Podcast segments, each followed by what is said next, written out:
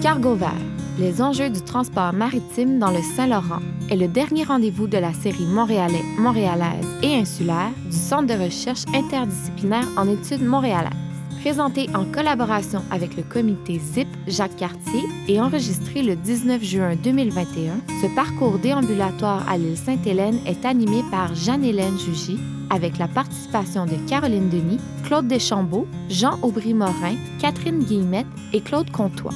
Il a été réalisé dans le cadre de la Semaine du Saint-Laurent. La prise de son est assurée par Yessine Miliani, la musique, le montage et le mixage par Grégory Fitzgerald, Studio Sophronique. Donc, bienvenue à la troisième conférence expérience montréalais et insulaire du CRIEM en partenariat avec le comité ZIP Jacques Cartier. Je suis Jeanne-Hélène Jugy et j'ai fait des impacts socio-écologiques du transport maritime mon sujet de doctorat. Je suis actuellement facilitatrice au comité ZIP Jacques Cartier un OBNL spécialisé dans la protection du Saint-Laurent et dans la conciliation des usages du fleuve à la hauteur de Montréal. Il existe au Québec un réseau de comités ZIP, ZIP signifiant zone d'intervention prioritaire, tout le long du fleuve. Et ce réseau est coordonné par Stratégie Saint-Laurent, qui organise la semaine du Saint-Laurent à laquelle nous participons aujourd'hui.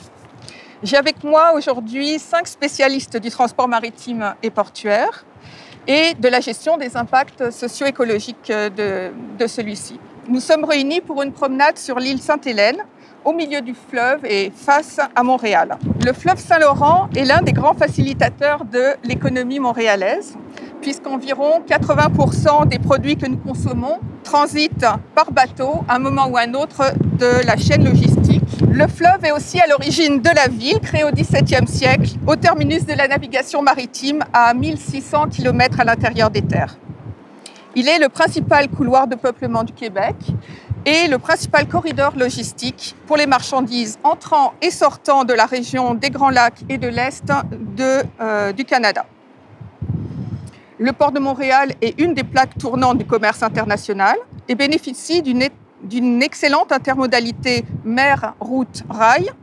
Et le Grand Montréal est sa principale aire de retombées économiques. Évidemment, ces échanges économiques ont des impacts sur le milieu. Le transport par cargo est réputé pour être le plus vert de tous les modes de transport en termes de GES par tonne de marchandises. Cependant, il existe d'autres euh, impacts, euh, d'autres enjeux euh, environnementaux. Parmi ceux-ci, on peut signaler l'artificialisation des rives, la disparition de milieux humides, la perte d'accès aux fleuves pour la population, la diffusion involontaire d'espèces exotiques envahissantes, les émissions de GES, bien entendu, et les risques de déversement d'hydrocarbures, ou encore, malheureusement, les collisions avec les mammifères marins.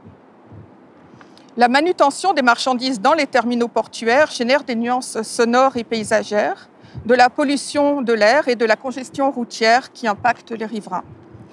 La voie maritime, qui permet la navigation en amont de Montréal jusqu'au Grand Lac, est une des principales infrastructures canadiennes.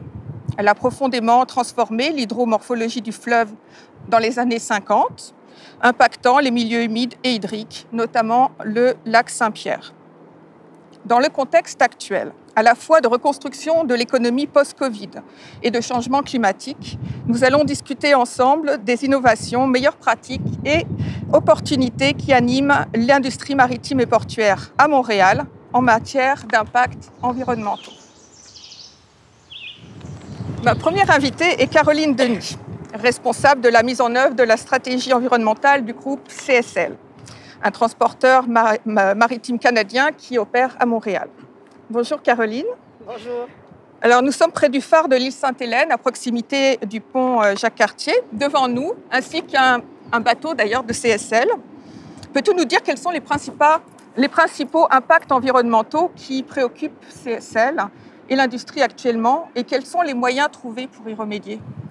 Bien, tout d'abord, je pense que c'est important de mentionner que l'intérêt envers la durabilité a vraiment fait boule de neige chez les transporteurs maritimes ces dernières années et on voit un grand nombre d'initiatives environnementales importantes qui sont mises en place par l'industrie maritime. Je vais essayer de vous en mentionner rapidement quelques-uns aujourd'hui. Donc, tout d'abord, l'industrie a investi beaucoup pour améliorer l'efficacité énergétique de sa flotte. Puis comme, comme tu le mentionnais, il y a le navire demeure toujours le moyen de transport qui émet le moins de gaz à effet de serre pour transporter une tonne de cargo sur un kilomètre, comparativement au train, au camion ou encore euh, à l'avion. Qui a énormément investi dans l'achat de nouveaux navires plus performants, dans l'installation de dispositifs d'économie d'énergie, comme des systèmes de récupération de la chaleur, et également la vitesse euh, à laquelle nos navires vont. Donc, il y a également un exemple que j'aimerais partager avec vous, qui est peut-être plus euh, un des cas du groupe CSL. L'année dernière, on a testé sur deux de nos navires différents types de biocarburants.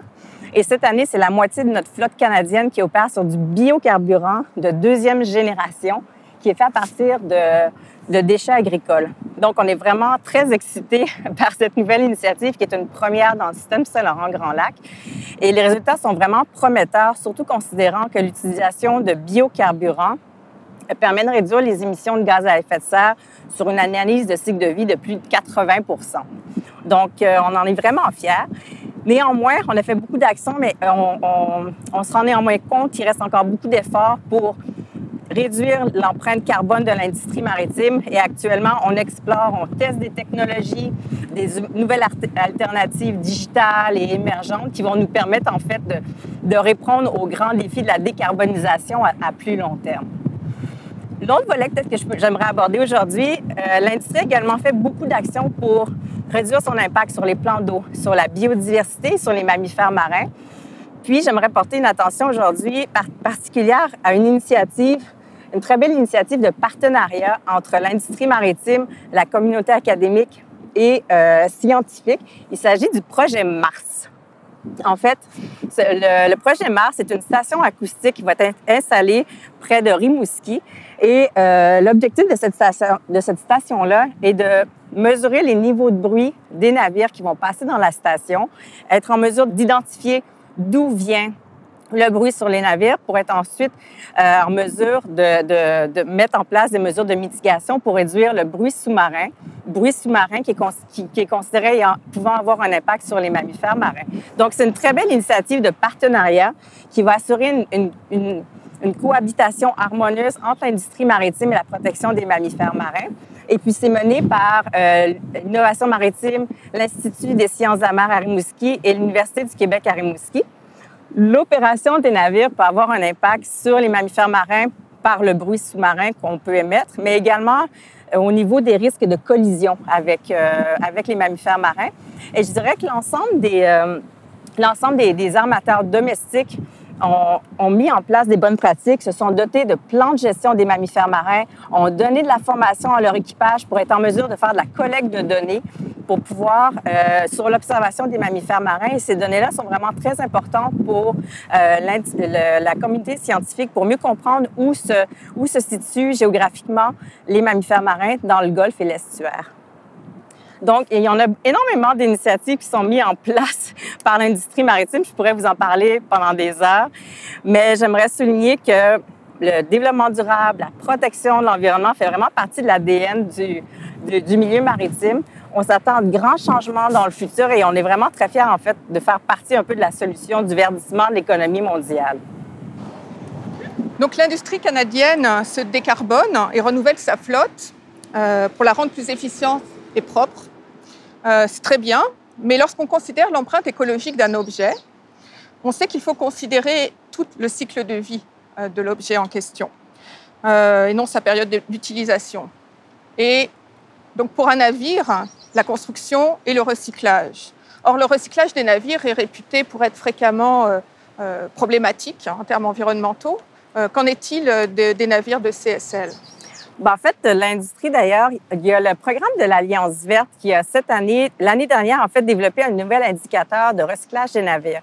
Et pour ceux qui ne sont pas familiers avec ce qu'est le programme de l'Alliance verte, c'est un programme volontaire de certification environnementale qui euh, aide les entreprises à adopter des pratiques plus, euh, plus vertes.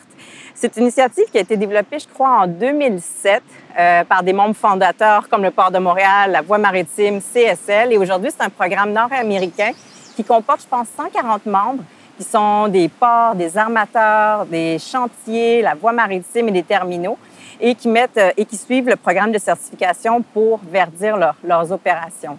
Donc, concernant le, recyclage des navires, l'Alliance verte a développé un, nouvel indicateur sur le recyclage des navires. Et chez, chez, CSL, on a une politique de recyclage des navires qui est en place depuis 2009 et qui nous, nous oblige à suivre des, standards qui sont très stricts pour, pour s'assurer qu'il n'y ait pas d'impact sur l'environnement et euh, particulièrement également sur la santé des travailleurs. Donc, quand on recycle un navire, on met en place un, un plan, un plan de démantèlement de navire on va faire des audits euh, sur les chantiers navaux. On fait de la supervision au courant de tout, au, long du processus du, recyclage de navires pour s'assurer que ce qui est mis dans le plan est bien suivi et qu'il n'y ait pas d'incidence sur l'environnement et sur la santé et sécurité des travailleurs. Tu as beaucoup de dossiers différents là sur, euh, sur les innovations technologiques notamment euh, qui existent dans l'industrie. Est-ce qu'il y en a un qui te tient plus particulièrement à cœur ou qui est particulièrement avancé que tu voudrais nous partager? Oui, à l'interne, euh, chez CSL, on a développé ce qu'on appelle notre plateforme O2. En fait, c'est qu'on a installé des senseurs sur plusieurs pièces de, de, de, machinerie à bord du navire, dont le séparateur d'eau huileuse ou sur les moteurs pour savoir en temps réel combien on consomme de carburant. Donc, ça nous permet de nous ajuster notre vitesse pour être plus efficace de manière, de manière euh, environnementale. Et dans le cas du séparateur d'eau huileuse, les senseurs nous permettent de savoir exactement quand on fait des rejets d'eau traitée pour s'assurer que ça ne soit pas fait dans des, des, euh, des, zones de protection des mammifères marins. Donc, en fait, ça nous permet d'avoir des, des, des dashboards en temps réel les membres de l'équipage également à bord, euh, et également euh, dans les bureaux. Donc, on a vraiment des, des, navires qui sont plus connectés et ça nous aide à être beaucoup plus euh, conformes à la réglementation et aller au-delà de, des demandes de la réglementation également. Euh, est-ce que c'est euh, aller au-delà des demandes de la, de la réglementation euh, nationale et internationale? Est-ce que c'est le vœu de CSL ou est-ce que finalement c'est un mouvement général dans toute la, la flotte canadienne? Bien, je dirais qu'il y, y, a un réel désir de l'industrie maritime d'améliorer et de, de, mener ses activités de manière responsable. Puis justement, le grand succès de, du programme de l'Alliance verte est vraiment un témoignage de, de, de cet intérêt-là et de cette envie-là, puisqu'il y a 140 membres nord-américains qui font partie de ce programme-là et le programme à la base se veut un programme qui va au-delà de la réglementation. Donc, c'est pas juste CSL, je dirais que c'est l'industrie en général qui a vraiment ce, ce, ce désir-là, en fait. Et faire partie, effectivement, d'une solution pour, pour verdir l'économie mondiale. Juste une petite dernière question, peut-être. Euh, L'Alliance verte, euh, c'est à l'échelle nord-américaine. J'imagine que les standards ou la volonté de l'industrie euh, de se verdir est aussi très forte en Europe. Mais ailleurs dans le monde, les, les, Peut-être est-ce un peu différent? Est-ce qu'il y, a des grosses disparités dans les... Euh... Bien, il y a plusieurs euh, paliers de réglementation. Il y a des, des réglementations qui sont internationales, la réglementation nationale, régionale, euh, par part. Ils ont ouvert une nouvelle filiale en Europe de, l'Alliance verte. Donc, eux aussi euh, ajustent le programme en fonction des standards européens. Et même, il y a certains standards européens qui sont des fois plus élevés que ceux de nord-américains. Et ça, ça nous challenge un peu d'augmenter, en fait, les niveaux qui sont ici euh, pour les gens qui, qui opèrent. Euh... C'est une émulation très positive. Absolument. Un partage, un partage et euh, c'est très bon pour les deux côtés, en fait. Merci beaucoup, Caroline Denis. Donc nous voilà au débarcadère. La, la navette fluviale euh, n'a pas encore repris son service. Euh, elle, est, elle est en arrêt depuis le début de la crise sanitaire. Mais cette navette relie le vieux port devant nous, à Longueuil, sur la rive sud, en passant par l'île Sainte-Hélène, qui est euh, l'une des deux îles façonnées pour accueillir l'exposition universelle de 1967. Claude Deschambault, bonjour. Vous êtes le directeur du service de l'environnement du port de Montréal. Le port étant un gestionnaire d'espace pour les compagnies de transport et de logistique, il génère en lui-même peu de euh, gaz à effet de serre. Par contre, son emprise au sol est importante et doit s'insérer, puisque le port est urbain, à la fois en milieu urbain et dans des milieux très fragiles euh, et très riches en biodiversité, les milieux humides et hydriques. Il y a donc un double défi pour le port de faciliter la, gestion et la, euh, des flux de marchandises et de prendre en compte, en amont des activités et des projets d'expansion, la gestion des espaces, euh, des impacts environnementaux. On sait que la cohabitation des activités industrielles et résidentielles est toujours quelque chose de sensible Et il est vrai que le port de Montréal voit passer des flux de transit qui génèrent des impacts locaux sur des, territoires vraiment proches, du port. Et les résidents de ces quartiers aimeraient bien se passer finalement de, ces nuisances, hein, ce qui est tout à fait légitime. Euh, à, contre-coeur se pose surtout la question de la préservation des espèces à statut, comme le chevalier cuivré et la rainette faugrillon. Donc comment le port fait-il et peut-il bien gérer euh, ce dilemme des impacts globaux sur les territoires locaux?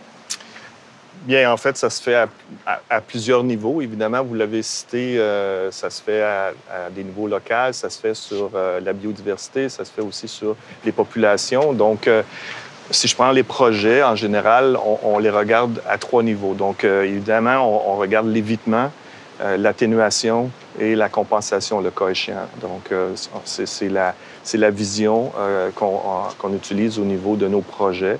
Euh, au niveau des, euh, je dirais, euh, tout ce qui est écosystème, par exemple, contre-cœur vous avez cité, c'est un travail qui, existe depuis des années, des années, des inventaires, des, des, mesures. C'est des, grands spécialistes qui ont, qui ont, étudié nos dossiers et on, a justement utilisé l'évitement.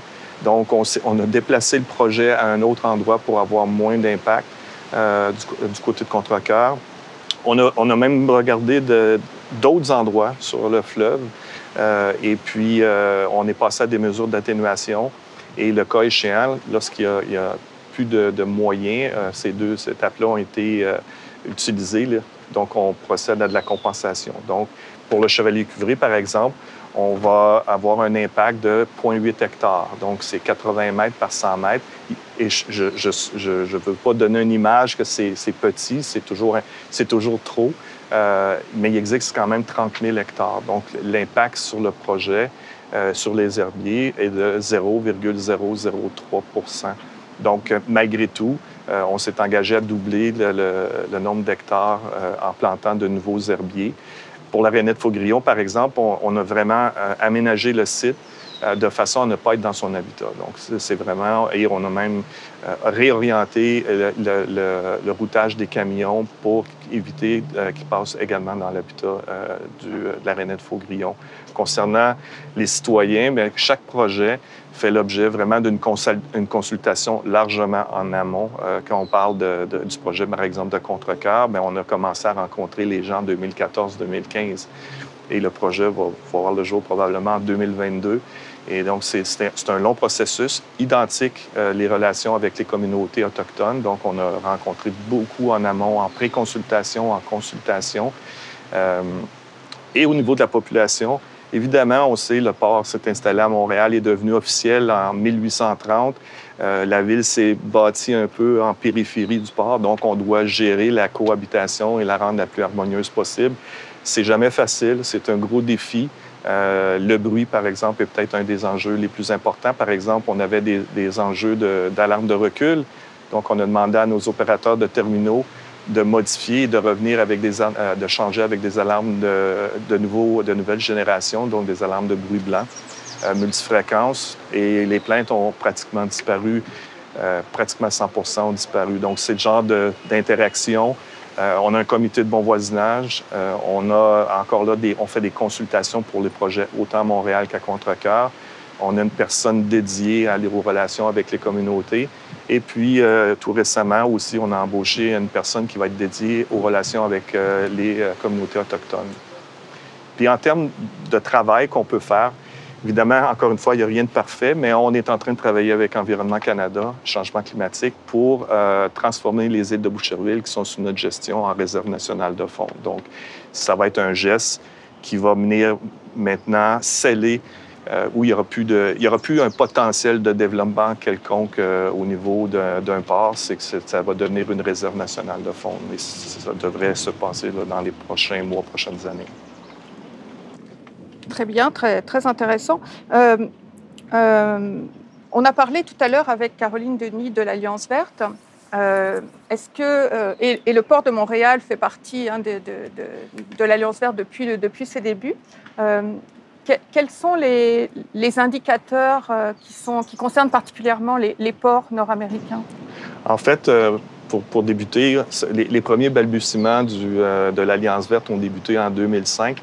Et justement, on a à peu près tous les intervenants ici qui, sont membres, ou même professeur Comtois qui, qui, qui, vient donner son appui technique à des comités spécifiques.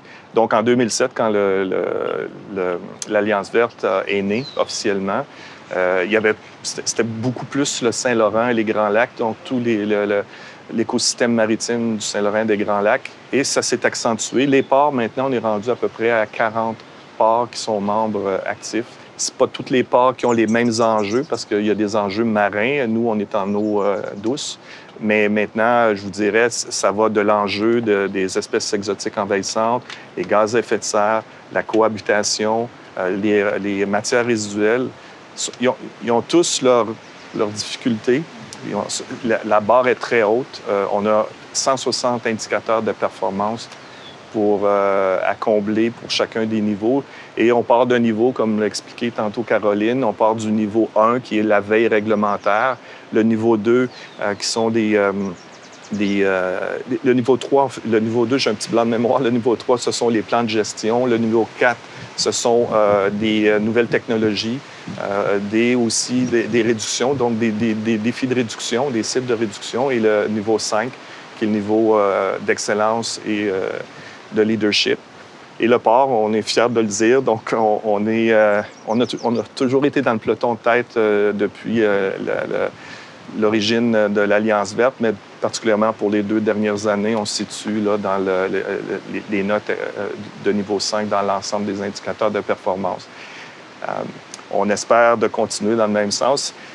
L'Alliance verte, c'est vraiment un outil intéressant puisque nos partenaires, euh, nos opérateurs de terminaux sont pour toute la plupart sont membres de l'Alliance verte. Donc, on a un dialogue euh, identique, euh, même si des fois on n'a pas les mêmes paramètres, les mêmes indicateurs, mais on a un dialogue et on sait que la barre est haute et on souhaite tous que qu'on atteigne le, niveau, les niveaux les plus élevés.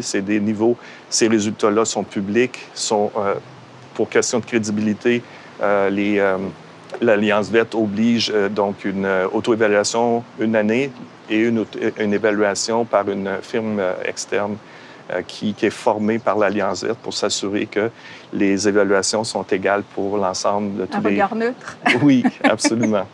C'est très stimulant et ça donne un cadre au développement, enfin aux actions de verdissement pour, pour l'industrie et pour les ports. Euh, vous avez vraiment vu euh, euh, une transformation entre 2007 où finalement on était au balbutiement et puis maintenant pour, ce qui est des ports, oui, l'amélioration est, incroyable. Puis particulièrement, je dirais, les relations avec les communautés, l'effort est, majeur maintenant. La barre est excessivement haute, haute et maintenant, l'Alliance verte, avec les comités qui existent, on est en train d'entrer une nouvelle, euh, un nouveau paramètre qui est les relations avec les, les communautés autochtones. C'est nouvelle Donc, indicateur qui s'en vient. Exact. Est-ce que vous pouvez parler un petit peu de, euh, des relations avec les, les, les, communautés autochtones, parce que c'est un peu moins connu, ça. Euh, oui, puis, et, puis, pour nous aussi, c'était, c'était puis vraiment, on était agréablement surpris euh, de, la relation et de l'accueil des, nations autochtones. Nous, particulièrement, ça a été la nation Huron-Wendat, Abenakis et euh, euh, les Mohawks de Kanawaki. Mais on était agréablement surpris de l'accueil et du travail. J'avais justement, jeudi dernier, une réunion avec la communauté Mohawk pour, pour préparer le niveau de communication attendu par la nation pour le projet de contre-cœur. Et est-ce que leurs préoccupations sont assez identiques à celles de la population générale ou est-ce qu'ils ont une sensibilité particulière et des attentes particulières? Ils ont des attentes particulières et, leur savoir est nettement différent d'une autre. La perception est différente, mais le mariage des deux est, incroyable. Donc euh, oui, euh, je, vous dirais que tout ce qui est écosystème euh, fluvial, dans notre cas par exemple, c'est d'une grande importance.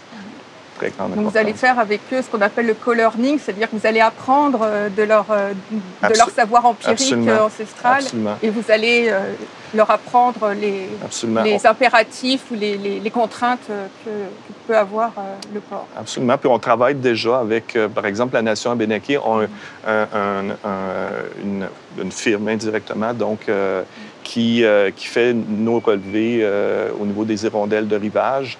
la nation Mohawk qui va participer prochainement des relevés sur les tortues.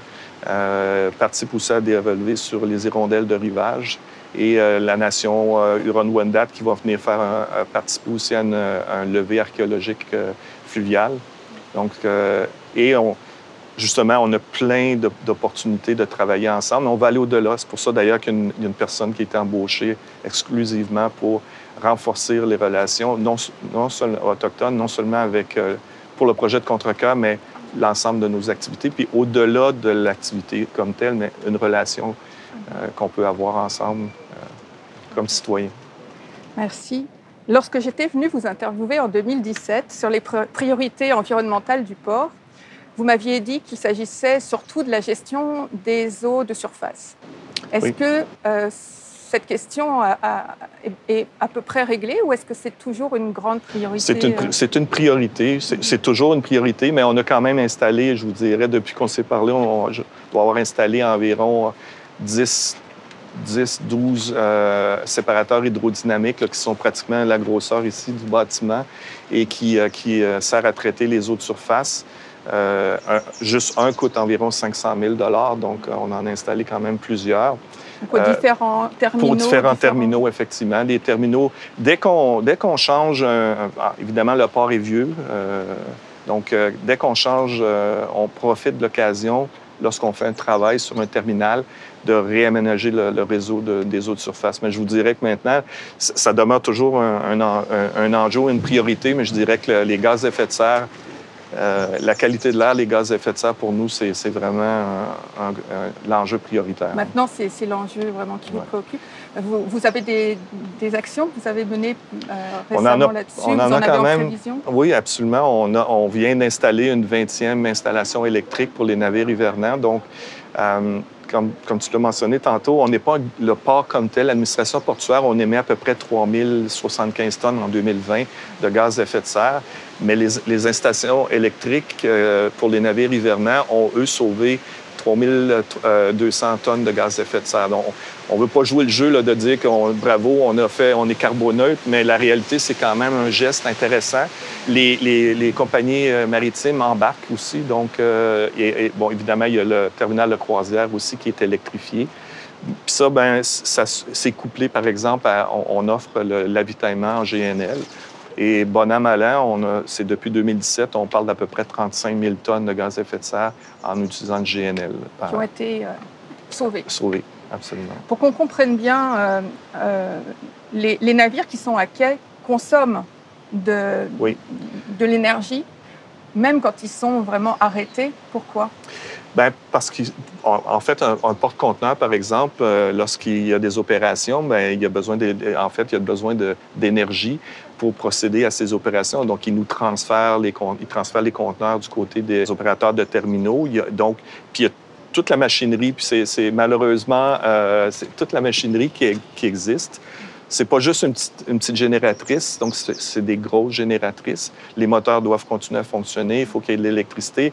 Et euh, c'est notre souci, notre, notre, plus gros souci actuellement, ces gaz-là, donc à effet de serre, à peu près 50 des navires à quai euh, représente l'ensemble des émissions de gaz à effet de serre au port de Montréal. Mhm. Donc, pour nous, la priorité, ça va être d'électrifier les quais pour les gros navires, euh, pas juste hivernants, mais les navires en général, et que aussi ces lignes maritimes, ces, ces navires, ces armateurs puissent s'équiper aussi de recevoir l'électricité. Oui, c'est Parce que ça va être... Parce qu'il euh, faut aussi que de leur côté, ils aient fait l'effort de, de, changer leur technologie. Est-ce que beaucoup de bateaux, justement, que vous sont, ah, sont équipés?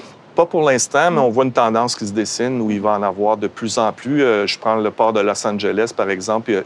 Lui, c'est une réglementation, euh, mais maintenant, tous les porte-conteneurs, par exemple, doivent être électrifiables et les ports permettent l'électrification des navires. Donc, c'est la loi. Maintenant, est-ce que ça va arriver ici, euh, au Canada? Je suis pas sûr que ça va arriver dans un court laps de temps, mais probablement que l'Europe euh, va faire en sorte que les, navires vont de plus en plus s'électrifier parce que c'est un enjeu. Puis on a l'avantage d'avoir de l'électricité propre. Mm-hmm. Donc vous anticipez sur l'avenir, c'est bien. Oui, absolument. Merci beaucoup. Merci. Donc nous voilà au bord du fleuve, près des petits rapides. Ces rapides sont les premiers d'une série qui jalonne le fleuve entre Montréal et le lac Erie, ou les derniers en fait si on part de, de l'amont vers l'aval. Pour pouvoir descendre et remonter le fleuve, on a construit une voie maritime à partir de 1954 et on l'a ouverte à la navigation en 1959. Jean Aubry-Morin, bonjour. bonjour. Vous êtes euh, le vice-président aux relations extérieures de la Corporation de, gest de gestion de la voie maritime du Saint-Laurent. Vous êtes responsable du développement durable et des affaires environnementales de la corporation. La voie maritime est une euh, infrastructure euh, internationale, commune au Québec, à l'Ontario et à plusieurs États américains. Huit États américains. Huit États. Comment la corporation fait-elle pour euh, composer, concilier toutes ces euh, différentes politiques et euh, les opérationnaliser sur, euh, sur son infrastructure? C'est un défi à long terme. On a été commercialisé en octobre 1998 depuis euh, le, le, pouvoir euh, du, du, ministre des Transports au Canada. Et, mais on, on, encadre l'ensemble des activités avec des règles qui, euh, qui, assurent la pérennité et la sécurité. La sécurité de navigation dans une main pour s'assurer que les choses se passent de façon euh, efficace, euh, qu'elle soit sensible aux besoins socio-environnementaux, mais aussi la pérennité des, act des, des actifs, des, des, de l'ensemble des infrastructures de la couronne, qui représente, comme vous l'avez dit tantôt, là, tout près de 3700 kilomètres d'activités commerciales et économiques pour les deux, le, le, le Canada d'un côté et les États-Unis de l'autre. C'est un système intégré. On a une société sœur du côté américain qui fait la même chose, qui, elle, est à l'intérieur du, département des transports américain, mais nous, nous avons été, comme je le disais tantôt, on a été commercialisés en 98, ce qui fait qu'on œuvre au nom du ministre depuis 98 pour s'assurer euh, des objectifs qu'il nous a donnés. Dans ceux-ci, celui... On est à un moment charnière présentement. Depuis 20 ans déjà, les questions environnementales, sociétales et qu'on appelle maintenant de gouvernance, mais d'encadrement, étaient plus ou moins dans des silos. Et dans les derniers 20 ans, on a vu une convergence de ces questions-là. Et on se retrouve maintenant à un moment où on regarde en avant avec le, souci d'être capable de voir comment optimiser, comment rendre plus fertile la question de l'autoroute de l'eau, en fait. Ce qu'on a derrière nous euh, présentement, c'est l'ensemble de l'activité économique de deux nations qui non seulement touche la question régionale, mais touche la, question binationale, qui représente, et les gens ne le savent pas vraiment, mais la troisième économie mondiale. Il y a tout près de 158 millions d'individus qui sont touchés directement par cette activité-là. Et si c'était un pays, ça serait la troisième économie mondiale. Ce qui fait que c'est énorme dans un sens. Il faut savoir le protéger tout en donnant aux communautés locales et régionales leur présence. On va parler d'accès à l'eau, de protéger le bien-être et la question sociale environnementale, qui fait partie des objectifs que le, le ministre nous a donnés pour s'assurer que ça soit fait. Et euh, ça touche plein de questions. On parle de la grande politique, mais la réalité de la voie maritime, c'est comment les livrer sur le plancher, comment opérationnaliser cette réalité-là pour qu'elle soit efficace dans son résultat pour le citoyen euh, qui, euh, qui se tient aujourd'hui devant le fleuve et qui veut s'assurer qu'il puisse avoir accès à l'eau, que c'est un partage d'un bien-être, d'un patrimoine qui est unique et euh, qu'on soit capable de réaliser l'ensemble de, la raison d'être d'une nation. Le plus gros défi qu'on a présentement, c'est de se découper de l'ensemble des silos et de faire, quand je parlais de convergence, de faire en sorte qu'on regarde les questions plus dans un sens plus euh, euh, global. Dans mon français, je dirais holistique, mais dans une façon intégrée. Euh, on va parler présentement, la voie maritime est utilisée tout près, à, tout près de 40-42% de son potentiel. Ce qui fait que quand on regarde l'optimisation des modes, que ce soit le ferroviaire, le routier et la, et la voie maritime, euh, on est maintenant à un point où est-ce qu'il faudrait être capable de s'assurer de cette pérennité-là en balançant les choses. Et les politiques s'en vont dans cette direction-là. Si on regarde les dernières questions américaines et canadiennes, on peut voir un grand virage vers les questions socio-environnementales ce qui amène avec ça le pouvoir et les moyens aussi. Cette semaine, plutôt cette semaine, on voyait du côté du Québec que le gouvernement accès vers ce, qu'ils ont appelé avantage Saint-Laurent. En fait, la nouvelle euh, stratégie maritime qui commence à ouvrir certaines portes. Et depuis déjà, je dirais plus d'une décennie, le gouvernement fédéral a commencé à axer le développement de moyens plus précis, et ainsi de suite, la navigation, la protection de la navigation. Et tout, tout ce genre de, de programmes-là qui font en sorte qu'on soit capable de réaliser ce que je dis. Euh, ce sont des beaux mots quand ils sont dans la bouche d'un être, euh, d'une personne comme moi à la voie maritime, mais dans la réalité, il faut les livrer dans la pratique des choses. Mm-hmm. euh, Et ça se traduit par une réglementation, j'imagine? Oui, mais c'est justement, c'est que euh, si j'avais une baguette magique dans mes mains, j'augmenterais immédiatement euh, l'habilité de transporter l'ensemble de cette denrée-là sur, sur l'eau, mais ça amène des défis. Donc, il faut être prête sur la sécurité de navigation, il faut être prête sur l'intégration d'outils, de, de s'assurer qu'on n'augmente pas l'impact et la dette environnementale avec son utilisation.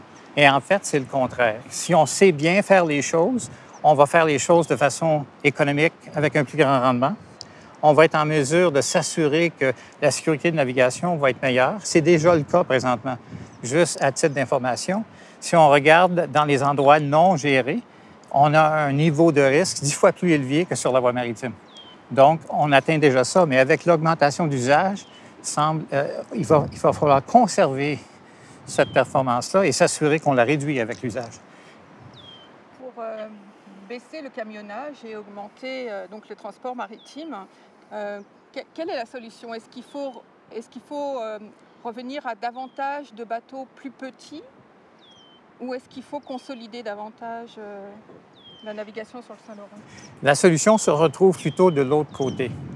Regarder un bateau d'une certaine dimension, c'est de savoir être capable d'offrir une, une solution économique. Et il faut regarder l'impact du ferroviaire et du routier dans leur propre milieu et de voir le prix réel payé pour ça pour être capable de regarder comment déplacer cette réalité-là sur la question maritime. Une fois qu'on a regardé le coût réel, on se rend compte que certains choix sur des solutions économiques, grandeur du bateau, vitesse du bateau, distance de déplacement, plus la distance est courte, plus le, le challenge, plus le défi est élevé pour être capable de rentabiliser la situation. Mais quand on regarde aujourd'hui l'achalandage des routes, si je prends Montréal-Toronto comme corridor, euh, si on regarde le risque associé au déplacement de certaines denrées sur le chemin de fer, quel est le coût de, des risques pris et comment cette réalité-là peut se déplacer progressivement vers d'autres modes euh, euh, de transport? Et en début en, en entrée de jeu, j'utilisais une image qui était celle d'optimiser l'ensemble des modes.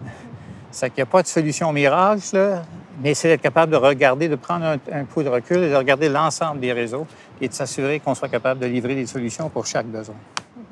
Donc utiliser au bon moment le, le, transport maritime, au bon moment le rail et au bon moment euh, le, le, camion pour euh, le dernier kilomètre. Exact. Ouais. Tantôt, on parlait, Claude parlait euh, depuis le port de Montréal de la question sur l'empreinte environnementale associée aux navires accostés. Mm -hmm. Le plus gros défi qu'on a présentement ne se, re, se retrouve pas sur le navire, mais se retrouve sur la distribution des énergies nécessaires à déplacer le carbone. En fait, c'est le réseau de distribution.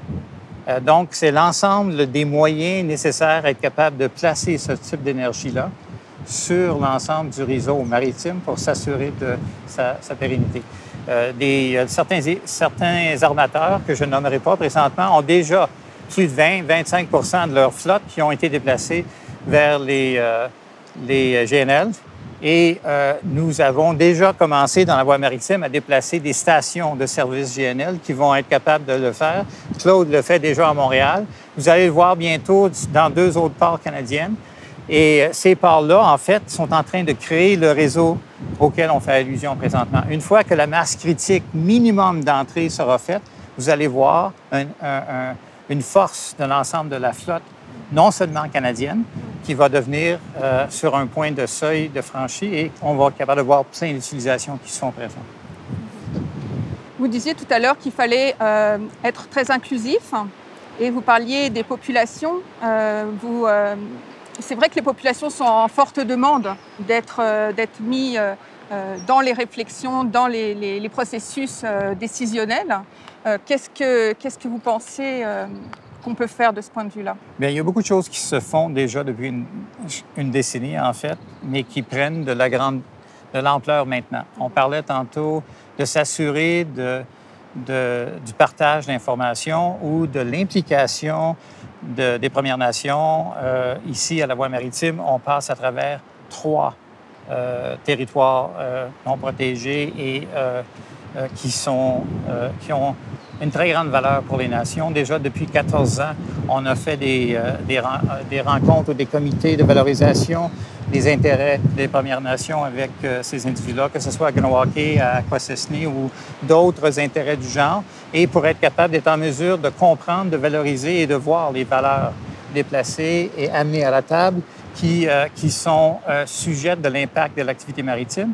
Mais ce qui est devenu évident, et on a maintenant dans le, plan de protection des océans des plateformes d'échange d'informations qui ont été euh, réalisées depuis déjà, ça fait déjà quatre ans, qu'on a des, des, plateformes qui permettent de façon structurée, intégrée, l'échange d'informations qui puissent être capables d'avoir cet échange de connaissances-là et la sagesse de centaines d'années des différents, euh, des, des, des, différents patrimoines qui viennent à, à ce que j'appelle le point de convergence socio-environnementale dans ce cas-là. Donc ça, c'est plus, enfin, c'est surtout destiné à, aux, aux, Premières Nations, aux, pour les populations euh, euh, québécoises, pour, le, pour, les Montréalais, euh, pour la population générale. Qu'est-ce que, ben, comment peuvent-ils s'impliquer? Je vais vous donner, pour moi, la plateforme en question auquel je fais allusion n'est pas seulement là pour la, la d'une Première Nation. Mm -hmm. euh, je vais vous donner un exemple précis qui n'est pas de Montréal, malheureusement, là, mais dans le coin de Cornwall, il y a une grande question qui fait, euh, euh, qui fait effet à ce qu'on appelle l'érosion des berges. Vitesse de navire dans des endroits critiques. Euh, depuis plusieurs années, on travaille avec la, communauté intégrée binationale du Grand Cornwall pour être capable de mettre sur la plateforme du plan de protection qui n'avait rien à voir avec le plan de protection des océans, mais qui a su être capable de profiter à cette population-là pour être capable d'offrir de l'information qui leur permettent d'être capable de juger de l'allure, de l'impact et de comment être capable de mettre en évidence les écarts de certains bateaux dans certaines situations pour s'assurer du bienfait de la communauté. Fait que là, on parle d'un programme de vitesse euh, réduite, de, réduction de vitesse volontaire qui a, qui a lieu entre, entre Kingston et Montréal. Et le même genre d'approche avec les outils qui, sont vus, qui se sont vus être initiés pour des questions de Première Nation et qui sont utilisés pour toutes les communautés. Et celle de Montréal en, en serait euh, autant béni euh, un bénéficiaire que toutes les communautés qui peuvent toucher la voie maritime. Oui, oui, oui. Et puis les, les, les, habitants de Montréal sont vraiment concernés par ça parce que l'érosion, on en a, l'érosion des rives. Oui. Plutôt les inondations en amont de Montréal, et, mais l'érosion côtière euh, riveraine est très importante en aval de l'île. Oui, mais je vais aller un pas plus loin parce que là, on parlait d'un impact ou d'un sujet qui, qui, est sensible à cause de sa connotation négative. Je vais, le, je vais le revirer sur sa tête et je vais parler quelque chose de très positif, l'accès à l'eau. La route verte et l'habilité d'être capable d'avoir accès à l'eau dans le Grand Montréal est quelque chose qui était plus ou moins morcelé à travers les années. Euh, ce que, l'on voit maintenant, c'est l'intégration de la route verte avec les, différents acteurs qui, puissent être capables de permettre l'utilisation, en étant très précis, de la digue de la voie maritime sur le canal de la Rive-Sud pour être capable d'avoir accès à l'eau. Et on espère que ça, sera pour être, ça sera annuel. Ça sera même en période d'hiver pour le ski de fond.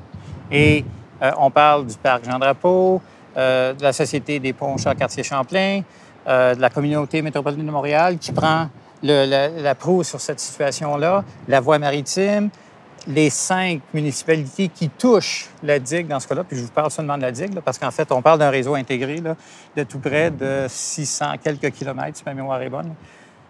C'est très positif. Mm -hmm. Ça donne l'habilité à l'individu d'être capable de regarder cette beauté-là et d'aller toucher à l'eau, oui. d'être capable de la, de, la, de la savourer dans son état primaire, si on peut dire. Donc, retrouver le caractère insulaire des Montréalais. Exact. Euh, vous avez parlé de la route verte, mais il y a aussi la route bleue qui se développe beaucoup. Oui. C'est un peu sur le modèle de la route verte, d'ailleurs. Tout à fait. Et euh, on est en train, d'année en année, on, on, fait des nouveaux parcours à l'échelle de, de, Montréal, enfin, du, de, rives autour de Montréal. Actuellement, ce qui se développe beaucoup, c'est dans les îles de Boucherville et puis sur la, d'autre côté, sur la rivière des Prairies. Euh, ça peut être un peu effrayant, non, pour euh, un kayakiste de, croiser un gros bateau. Est-ce que les, est-ce que les kayakistes vont euh, sur la voie maritime? Comment ça se passe?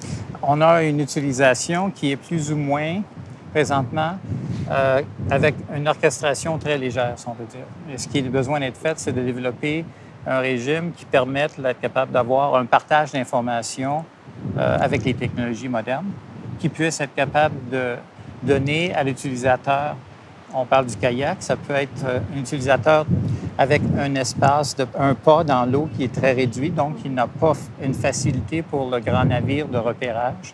Euh, et donner les moyens de s'assurer que les navires soient en mesure de voir ce genre de situation-là. Et on ne demande pas aux navires de le faire, mais on demande à la voie maritime d'être capable de mettre l'accent sur euh, ce genre d'utilisation et d'essayer de la gérer, malgré qu'on ait très peu de juridiction sur la, sur la question, mais être capable de mettre en évidence l'utilisation sociétale, communautaire et de faire en sorte qu'il peut y avoir un régime plus orchestré de la situation. Merci beaucoup. Nous voilà arrivés près de cette très grande statue, l'homme d'Alexander Calder. Catherine Guillaumette, bonjour. Bonjour. Euh, tu es conseillère principale en environnement pour Transport Canada. Le fleuve et les ports les plus importants du pays étant de statut fédéral, le ministère est particulièrement euh, concerné par la réduction des impacts du transport maritime. Euh, tu coordonnes actuellement un projet pilote extrêmement intéressant et de grande ampleur, puisqu'il s'agit d'étudier les impacts cumulatifs du transport maritime dans le Saint-Laurent. Alors, est-ce que tu peux nous en dire plus sur ce projet et nous expliquer les actions envisagées peut-être par la suite, hein, la finalité du, projet? Oui, bien sûr. Alors, pour expliquer un peu d'où vient le projet, euh, moi, je travaille en évaluation environnementale de projets de transport depuis plusieurs années. Et puis, dans les dernières années, il y a eu beaucoup de projets euh, de développement avec des composantes de transport maritime qui ont été proposées, qui ont été évaluées. Euh, pour donner quelques exemples, euh, on a commencé il y a quelques années avec Énergie Est, bon, un projet qui, qui n'existe plus. Ensuite, il y a eu plusieurs projets portuaires. On a parlé de Contrecoeur, Laurentia à Québec, le terminal Rive-Nord dans la rivière Saguenay aussi. Euh, et ensuite, maintenant, aujourd'hui, on a aussi Énergie euh, Saguenay, qui est un autre projet qui est présenté avec une composante de transport maritime. Dans toutes les évaluations environnementales de ces projets-là, il y a eu les consultations publiques et souvent, euh, les gens, les représentants des Premières Nations soulevaient des préoccupations par rapport à l'augmentation du transport maritime, à l'augmentation du trafic. Et euh, souvent, ils demandaient est-ce que les évaluations environnementales de projets spécifiques sont les mieux placées pour évaluer les effets cumulatifs de cette augmentation du transport? Ils demandaient aussi comment euh, la société pourrait être davantage impliquée euh, dans, l'évaluation, puis pour essayer d'orienter les réflexions sur les effets cumulatifs du transport maritime. Alors, euh, Transport Canada, bien, en tant qu'organisation réglementaire, organisme réglementaire du transport, on s'est demandé est-ce que on pourrait initier une évaluation des effets cumulatifs au niveau régional? Peux nous expliquer la différence entre juste étudier les impacts et étudier les impacts cumulatifs? C'est quoi l'enjeu, la, différence finalement? Bien, vous voyez, euh, dans les dernières années, on y allait projet par projet. On évalue, un projet est présenté, on évalue les effets potentiels de ce projet-là, et puis ensuite, on propose des mesures et on voit comment euh, on peut atténuer les projets. Euh, quand on parle d'effets cumulatifs, euh, on veut avoir une vision plus globale ou avoir une vision, si je peux utiliser un autre terme, régionale pour évaluer ces différents effets-là qui s'ajoutent de projet en projet. Alors, ce qu'on a fait, c'est qu'en 2017, on a lancé une invitation euh, à plusieurs parties prenantes parce que Transport Canada ne peut pas être euh, seul dans une évaluation régionale ou une évaluation des effets cumulatifs. Il y a plusieurs parties qui sont concernées. Alors, on a lancé l'invitation auprès des autorités portuaires. Alors, bien sûr, on a euh, le port de Montréal qui est, euh, qui est impliqué dans nos discussions depuis le début, auprès des gens de l'industrie, le groupe CSL qui est aussi impliqué dans nos, euh, dans nos discussions. on est allé chercher aussi les ONG, les comités ZIP, qui représentent les citoyens pour pouvoir discuter avec eux. Euh, le gouvernement du Québec, très important, une partie essentielle lorsqu'on discute euh, aussi du, transport maritime. Et bien sûr, les représentants des Premières Nations. Alors, toutes les Premières Nations ont été invitées autour de la table pour discuter. Les premières questions qu'on a posées aux gens, euh, selon vous, c'est quoi les facteurs de stress qui découlent du transport maritime qui pourraient avoir le plus d'impact?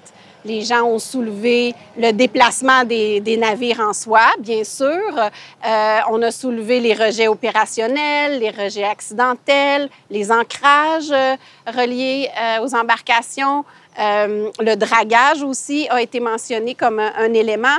Et ce que je, je, devrais mentionner, bien sûr, quand on parle d'évaluer les effets cumulatifs du transport maritime, on ne parle pas seulement des navires de marchandises c'est très important, je pense, de considérer tous les types d'embarcations ou d'usagers qu'on a sur le Saint-Laurent. Alors, on a les traversiers, on a les bateaux de croisière, les plaisanciers, euh, les euh, bateaux de pêche aussi. Alors, tous ont un potentiel d'avoir des impacts et je pense qu'il faut considérer euh, la contribution de chacun dans une analyse des effets cumulatifs. ensuite, on a demandé à tous les gens qui sont autour de la table aussi, tous nos collaborateurs, quel quelle euh, portée géographique devrait avoir notre projet pilote. Malheureusement, dans un projet comme celui-là, on ne peut pas couvrir tout le Saint-Laurent, mais les gens ont dit qu'ils aimeraient quand même qu'on couvre les secteurs où les grands projets euh, de développement ont été proposés. Alors, on a décidé de partir de Montréal et de se rendre jusqu'à Pointe-des-Monts, donc ce qui couvre environ le, le, secteur fluvial et le secteur de l'estuaire du Saint-Laurent, mais aussi de monter un peu dans la rivière Saguenay, où est-ce qu'il y a aussi des projets de développement dans ce secteur-là. Et finalement, la dernière question qu'on a posée aux gens, c'est qu'est-ce que les gens voudraient retrouver dans l'analyse? Quelles composantes, selon eux, euh, sont vulnérables euh, aux activités maritimes et puis qui pourraient être impactées? Alors, si on, parle du secteur fluvial, le secteur qui nous intéresse aujourd'hui, les gens ont voulu couvrir euh, l'intégrité des berges, donc euh, l'érosion due euh, aux activités maritimes, les habitats, les habitats de, poissons, les frayères, les sites d'alvinage, les milieux humides, alors tous les, différents habitats qu'on retrouve dans, dans, le secteur fluvial, et la qualité de l'eau aussi. Et un dernier qui a été euh, soulever, c'était les sites d'importance. Que ce soit des sites d'importance culturelle pour les Premières Nations, que ce soit des sites archéologiques, les aires protégées. Alors, différents sites qui peuvent avoir une importance, que ce soit des sites récréatifs aussi. Euh, donc, euh, on a voulu couvrir ces éléments-là dans notre analyse pilote. Ensuite, on travaille maintenant avec l'Université Laval, qui est avec laquelle on a un contrat pour effectuer l'analyse. Ils ont proposé une méthodologie. Ils l'ont présentée à tous nos collaborateurs qui ont pu commenter, poser des questions, parce que c'est très important que pour nous, c'était très important que notre projet pilote soit vraiment collaboratif du début à la fin, que les gens aient l'occasion de contribuer, de commenter euh, toute l'évolution du projet. Euh, on devrait avoir des résultats en mars 2022. Et avec les résultats de cette analyse-là, on aimerait euh, recommander des mesures d'atténuation, euh, des stratégies d'atténuation, des mesures de gestion, différentes façons d'atténuer les effets qui auront été identifiés dans le cadre de l'analyse. Et encore, à ce niveau-là, ça va être fait de façon collaborative. On veut avoir vraiment tous les experts autour de la table, les personnes concernées, mais aussi les communautés côtières ou les euh, représentants des Premières Nations pour pouvoir développer des mesures qui sont réalistes, mais qui vont euh, pouvoir aller euh, ajouter peut-être les certains éléments qui manquent pour protéger ces composantes-là qu'on a analysées.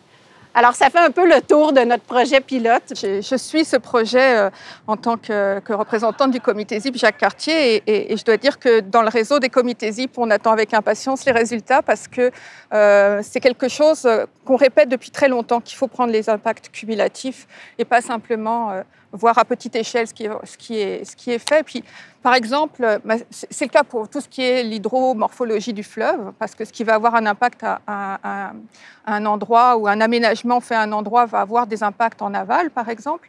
Mais c'est aussi le cas pour la biodiversité. Et si on ne considère qu'à échelle très très locale, finalement, on peut à plusieurs endroits fragiliser une même espèce et la faire disparaître au final c'est très important d'aller regarder plus large qu'un secteur seulement. Ce qui peut être euh, difficile, en fait, dans, ces études-là régionales, ça va souvent être l'accessibilité des données. alors, c'est souvent ça qui va être le facteur limitant euh, est-ce qu'on va être capable d'avoir toutes les données nécessaires pour effectuer, par exemple, euh, l'analyse sur les effets sur la qualité de l'eau? Et comment euh, on va pouvoir faire le lien direct avec les activités maritimes. Parce que, bien sûr, on est conscient dans une étude régionale qu'il n'y a pas seulement un secteur d'activité qui va avoir des impacts sur euh, une composante. Il va y avoir plusieurs, plusieurs autres secteurs, euh, les, les, activités municipales, bien sûr, ou activités agricoles et autres. Mais dans notre projet, on se concentre sur un seul secteur d'activité. Donc, il faut quand même garder ça en tête puis prendre ça en considération. Et c'est évidemment très difficile euh, comme tu as dit, de, faire la différence entre ce qui va être un impact maritime et un impact euh, urbain ou agricole. Pour la qualité de l'eau, c'est le cas, mais aussi par exemple pour l'érosion. On disait tout à l'heure euh, que les navires ont déjà beaucoup ralenti leur, vitesse. c'est le cas dans le chenal maritime, c'est le cas aussi dans la voie maritime. Donc ça, ça a baissé l'impact sur les rivages en termes d'érosion. Euh, et, par ailleurs, on a euh, des plaisanciers à, moteur, notamment, qui sont extrêmement agressifs pour, euh, pour les littoraux. Donc, j'imagine que ça va faire partie de l'analyse, ça, dans le projet. Et est-ce que la distinction va être faite justement entre le transport commercial, le transport de plaisance, par exemple? Comme j'ai dit tout à l'heure, en effet, c'est important de, considérer les différents usagers parce que des fois, on croit que les gros navires vont avoir plus d'impact, mais les petits plaisanciers peuvent en avoir autant aussi. Euh, comment que la balance va être effectuée dans le cadre de l'analyse, c'est toujours ça aussi, c'est un défi. Ça va dépendre de euh, de l'équation ou de la méthodologie utilisée par notre chercheur. Euh, notre chercheur utilise euh, une approche qui considère plusieurs facteurs de stress et avec plusieurs composantes, puis qui évalue la vulnérabilité de chacune de ces composantes-là par rapport aux différents facteurs de stress. Puis ensuite, il les met ensemble, puis voit à quel point que, un facteur de stress qui pourrait être la vitesse des bateaux de plaisance ou le, déplacement des bateaux de plaisance, euh, additionné à euh, le, déplacement des gros, des gros cargos, par exemple. Euh, donc, euh, probablement qu'on n'aura pas la, réponse spécifique de dire est-ce que 10% de l'impact vient des plaisanciers puis 10 pour 20 vient euh, des bateaux de pêche, tout dépendant de la composante. On n'aura peut-être pas cette réponse spécifique-là, mais je pense qu'on va pouvoir déterminer les composantes qui sont plus vulnérables puis qui ont probablement besoin de davantage de mesures de gestion ou de protection pour pouvoir diminuer cet, impact-là de nos activités maritimes. Mm-hmm. Et en, termes de, rendu, donc il y, aura des recommandations qui seront faites. Est-ce qu'il y aura une cartographie, par exemple, des zones les plus stressées ou les plus vulnérables? Qu'est-ce que Oui, exactement. Oui, alors euh, le rapport qui va être présenté, en effet, euh, c'est euh, on va avoir des, des, cartes qui vont démontrer les secteurs et les composantes plus vulnérables que d'autres. On va les rendre disponibles aussi parce que l'objectif du projet, c'est de rendre accessible l'information. Souvent, on réalise qu'on a beaucoup de projets ou on a beaucoup d'initiatives un peu partout, mais c'est dur d'avoir accès à toute cette information-là. Alors, avec le projet pilote, bien, on regroupe l'information et on la rend accessible avec une plateforme sur Internet ou aussi euh, en collaborant avec des organisations telles que l'Observatoire global du Saint-Laurent, par exemple.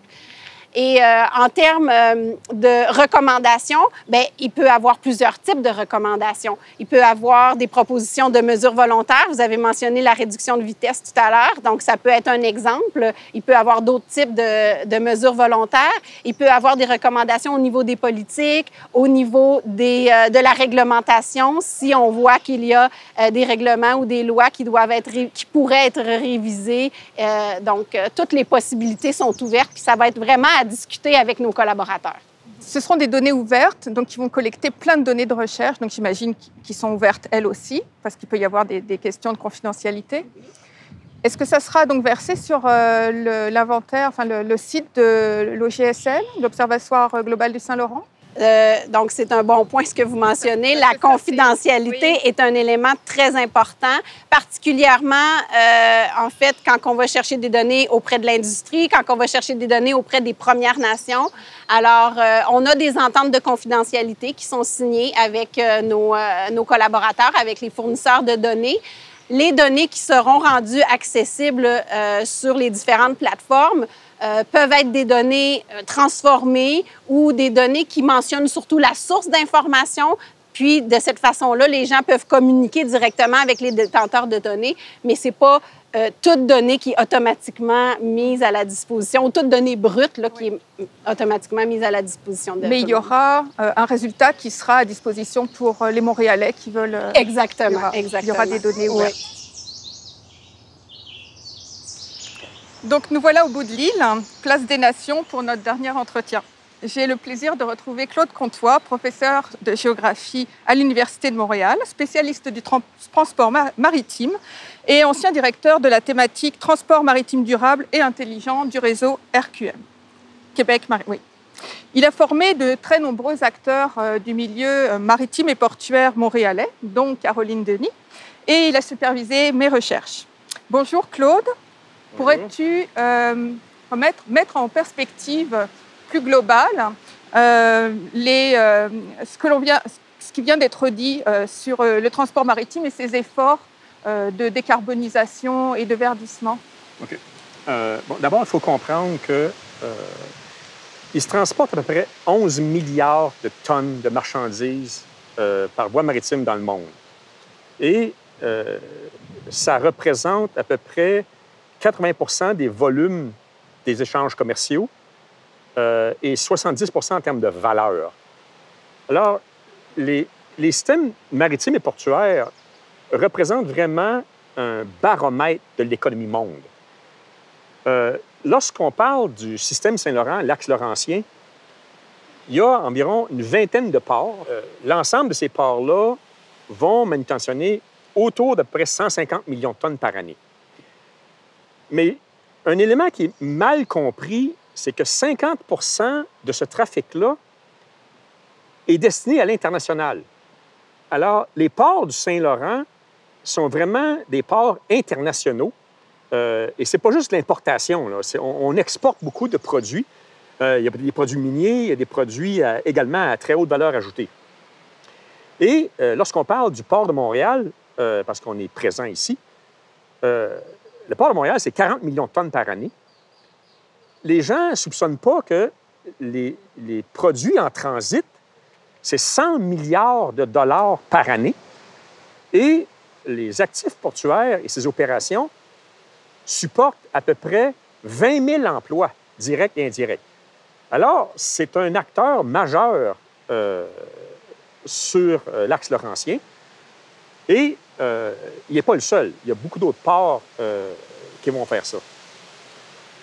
L'autre élément à considérer, euh, et ça répond un peu à ta question, c'est que les ports ou l'industrie maritime, puis on l'a vu avec Canada Steamship Lines, CSL, on l'a vu avec la voie maritime du Saint-Laurent, etc., et d'autres acteurs qui font de la recherche, l'industrie maritime qui affiche des problèmes environnementaux n'est plus concurrentielle. Et c'est vrai partout dans le monde, que ce soit euh, en Europe, en Asie, en Amérique.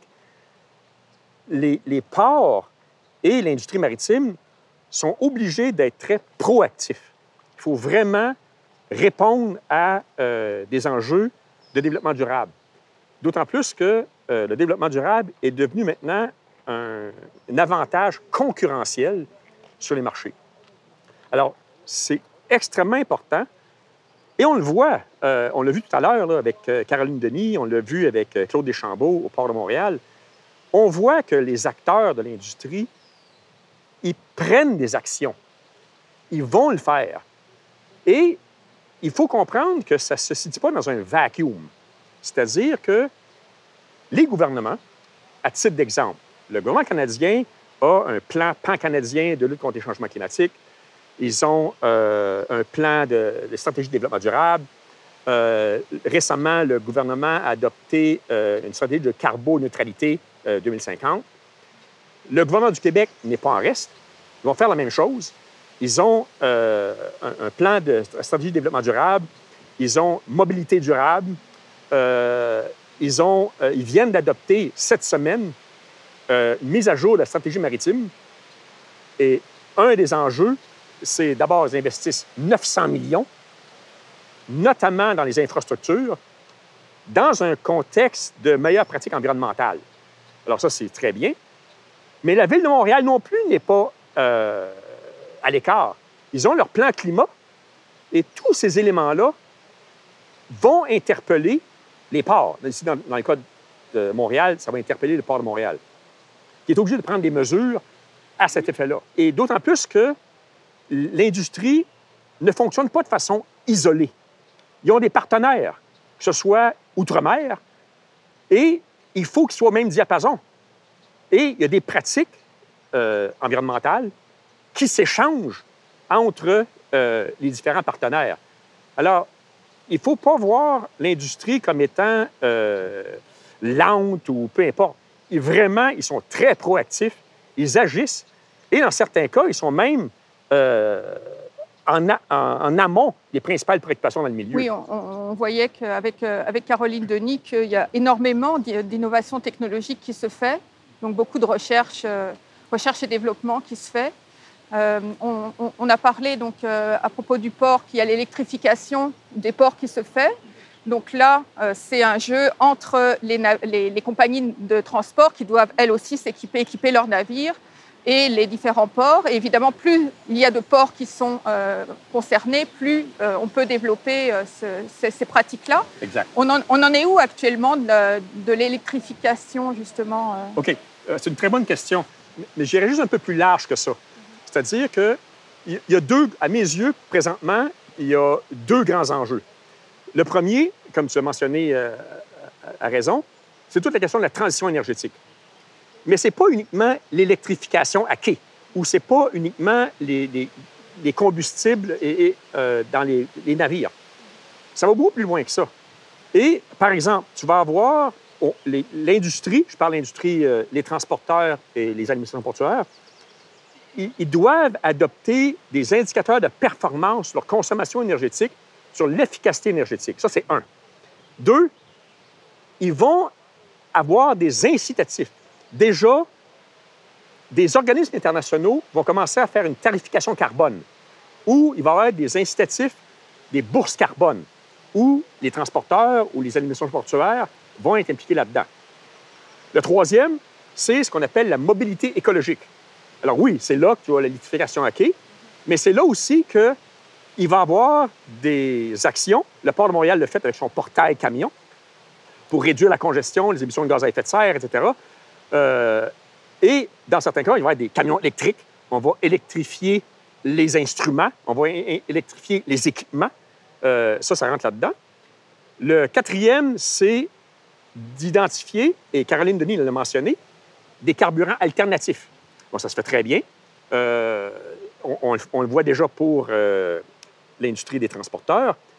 Pour les ports, c'est l'éolien, ça va être le marémotrice dans certains cas, ça va être l'énergie solaire.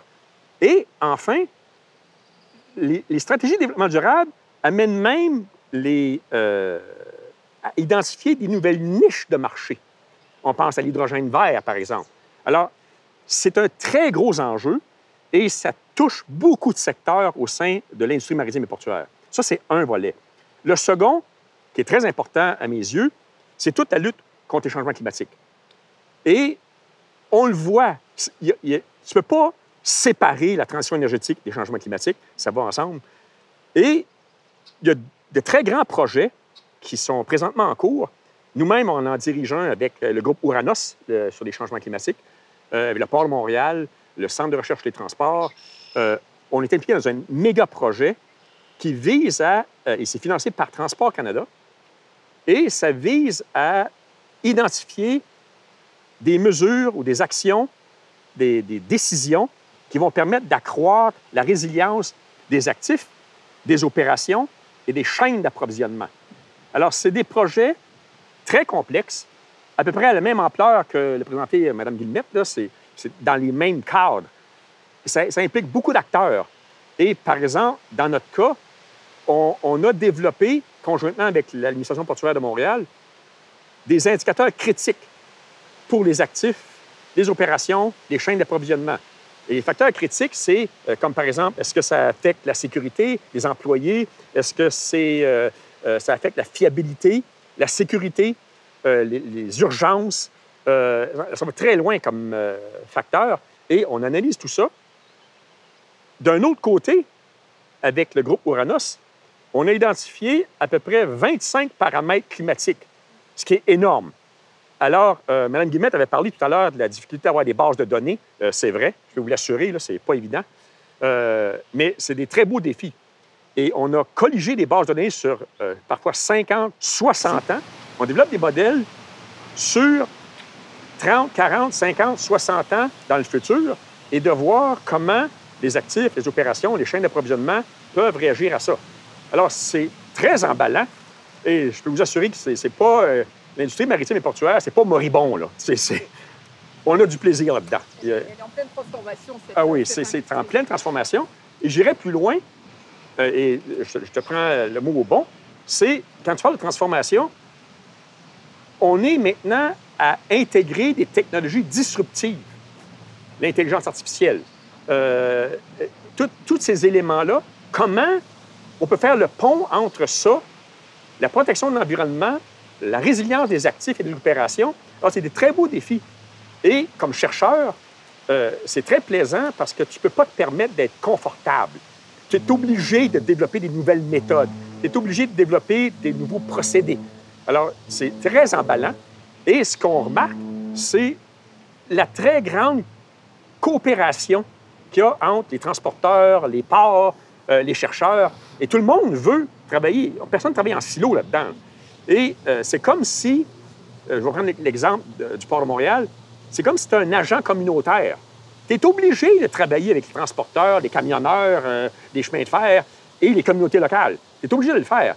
Et c'est là qu'on on développe des synergies, des plans de développement durable qui s'adaptent, à leur environnement communautaire. Alors, c'est vraiment très plaisant de travailler là-dedans. Depuis, quand et, com- et comment est-ce que comment est-ce que ces communautés sont impliquées? Ça se fait de plusieurs façons. Euh, D'abord, euh, il faut comprendre qu'il y a des questions de relations de voisinage. C'est du donnant-donnant. C'est-à-dire que les activités du port, je prends le, cas du port, les activités du port auraient des retombées sur les, euh, les espaces limitrophes au port. Et il faut comprendre qu'un port va avoir des besoins en termes, disons, de... Là, je parlais des technologies disruptives. Mais est-ce qu'on sait est-ce que vous savez qu'il y a des start-up qui s'installent à proximité du port, qui créent des emplois, qui amènent des logements, qui créent une valeur ajoutée parce que c'est le port a besoin de ces gens-là et eux s'installent là. Et il y a tout un aspect de valeur ajoutée, de plus-value qui tombe sur les communautés. Évidemment, il y a tout un aspect de formation continue euh, qui rentre là-dedans, mais c'est gagnant-gagnant. Le- L'administration portuaire n'a pas intérêt à avoir des problèmes avec son voisinage, mais le voisinage, il faut qu'il reconnaisse c'est quoi les retombées positives, comment les activités économiques du port ont des retombées en termes de création de l'emploi, etc., pour les salaires et ainsi de suite. Alors, c'est vraiment, euh, c'est incontournable. Ils sont obligés de travailler main dans la main. là. Juste euh, une dernière question de taille, je pense. On dit que le meilleur déchet est celui qui n'est pas créé. En étendant cette logique, est-ce que le cargo le plus vert n'est pas, n'est, n'est pas justement celui qui n'existe pas? Faut qu'on se parle, toi puis moi. bon, c'est pour ça que je te dis, euh, je m'attendais à quelque chose comme ça. C'est pour ça que d'entrée de jeu, je te disais, l'économie monde tourne autour de- du transport maritime. Tout le monde est, est bien, on va dire, on va faire de l'achat local. Il y a des choses que tu ne peux pas acheter localement. Et qu'est-ce que vous répondez aux gens qui exportent à outre-mer? Il y a des milliers d'emplois qui dépendent des ports parce c'est, on, produit des, euh, on produit des produits, si on veut, qui sont recherchés à l'international. Et on a fait les études. Qu'est-ce qui arrivait s'il n'y avait pas de port? Mais là, ça arriverait par camion, ça arriverait par train. Bonjour les dégâts, les émissions de gaz à effet de serre. On a fait ces études-là. On sait que c'est- incroyable. Pour aller de façon un peu plus positive, c'est que c'est pour ça que déjà les ports, et c'est compliqué, je ne dis pas j'ai les réponses, mais c'est des enjeux de recherche qui devraient intéresser euh, les gens qui vont nous écouter. Toute la question de l'économie circulaire, le, zéro déchet. Mais oui, mais le zéro déchet, c'est peut-être, c'est presque impossible, c'est une utopie. Par contre, tu peux peut-être récupérer ce qui arrive. Puis on l'a vu, euh, Caroline Denis en a parlé tout à l'heure, le recyclage des navires. Bon, mais dans les ports, c'est la même chose. On, travaille déjà à mettre en place cette économie circulaire et ça va très loin. Et comment on s'y prend, euh, c'est quoi la méthode, déjà, c'est assez balbutiement, mais dans d'autres ports du monde, ils le font. Euh, Rotterdam, Anvers, Hambourg, pour donner ces exemples-là, Singapour, même chose. Ils vont trouver une façon de, de voir à ce que les extraits, disons, polluants ou autres, euh, ça peut être du carbone, de l'un sert d'intrant pour l'autre.